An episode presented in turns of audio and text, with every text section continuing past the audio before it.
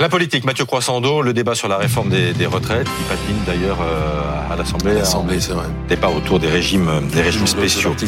Vous revenez ce matin sur notre sondage Elab, l'opinion en direct BFM TV, avec une nouveauté, mais il faut faire attention quand même avec les chiffres. L'opposition à la réforme des retraites recule, mais reste quand même très élevé. Oui, je vais y venir. on se demandait hier si on avait assisté à une forme d'amorce de, tournant dans la mobilisation, mm. vous savez, avec la baisse du nombre de manifestants la baisse du nombre euh, de grévistes et nous sommes peut-être en train d'assister à l'amorce d'un tournant euh, dans l'opinion.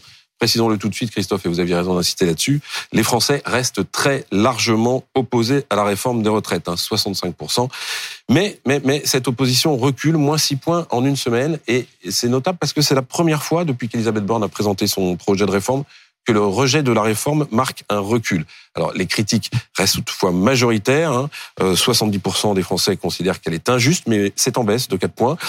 58% qu'elle est inefficace, mais c'est en baisse de 2 points. Et 53 euh, la jugent pas nécessaire, 53%. Et là aussi, c'est un peu en baisse. En fait, les Français sont un peu moins nombreux à la juger, euh, voilà, euh, injuste, inefficace et, pas nécessaire. Et comment ça s'explique La pédagogie marche? Ben, Il y a probablement déjà le fait que les Français connaissent un peu mieux maintenant le contenu de cette réforme de retraite, et en particulier ceux qui ne sont pas touchés. Je pense aux retraités. Ils étaient, ils On a dit dès le départ que les gens étaient très informés sur la réforme des retraites. C'est vrai, mais regardez, le, chiffre chez les retraités baisse un peu. Hein. Euh, ils sont moins opposés euh, à, mhm. cette réforme. Et puis, il y a peut-être les gestes du gouvernement aussi qui ont infusé euh, dans l'opinion certains gestes. Alors peut-être sur les carrières longues, sur la revalorisation des petites retraites. Un Français sur deux considère en effet que le gouvernement a fait des concessions mais un tiers d'entre eux jugent qu'elles sont insuffisantes. Et puis, il y a une majorité de Français qui espèrent que ce texte puisse encore évoluer. Ils comptent sur les députés pour ça, puisque 56% des personnes interrogées souhaitent que les députés adoptent plutôt une démarche de compromis pour améliorer le projet.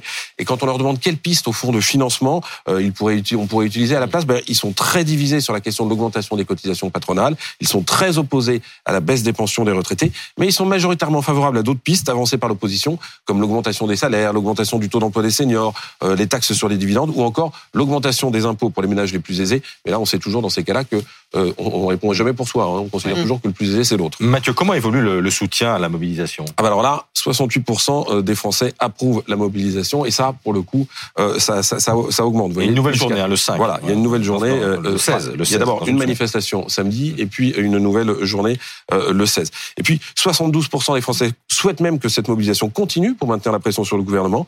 Mais dans le débat, vous savez, on en parlait hier sur ce plateau, qui divise les syndicats sur durcissement ou non. Et eh ben là, pour le coup, la ligne Martinez, si j'ose dire, c'est-à-dire celle de la CGT qui souhaitait un durcissement, est minoritaire. Vous voyez, 4 Français sur 10 seulement la soutiennent. Merci Mathieu.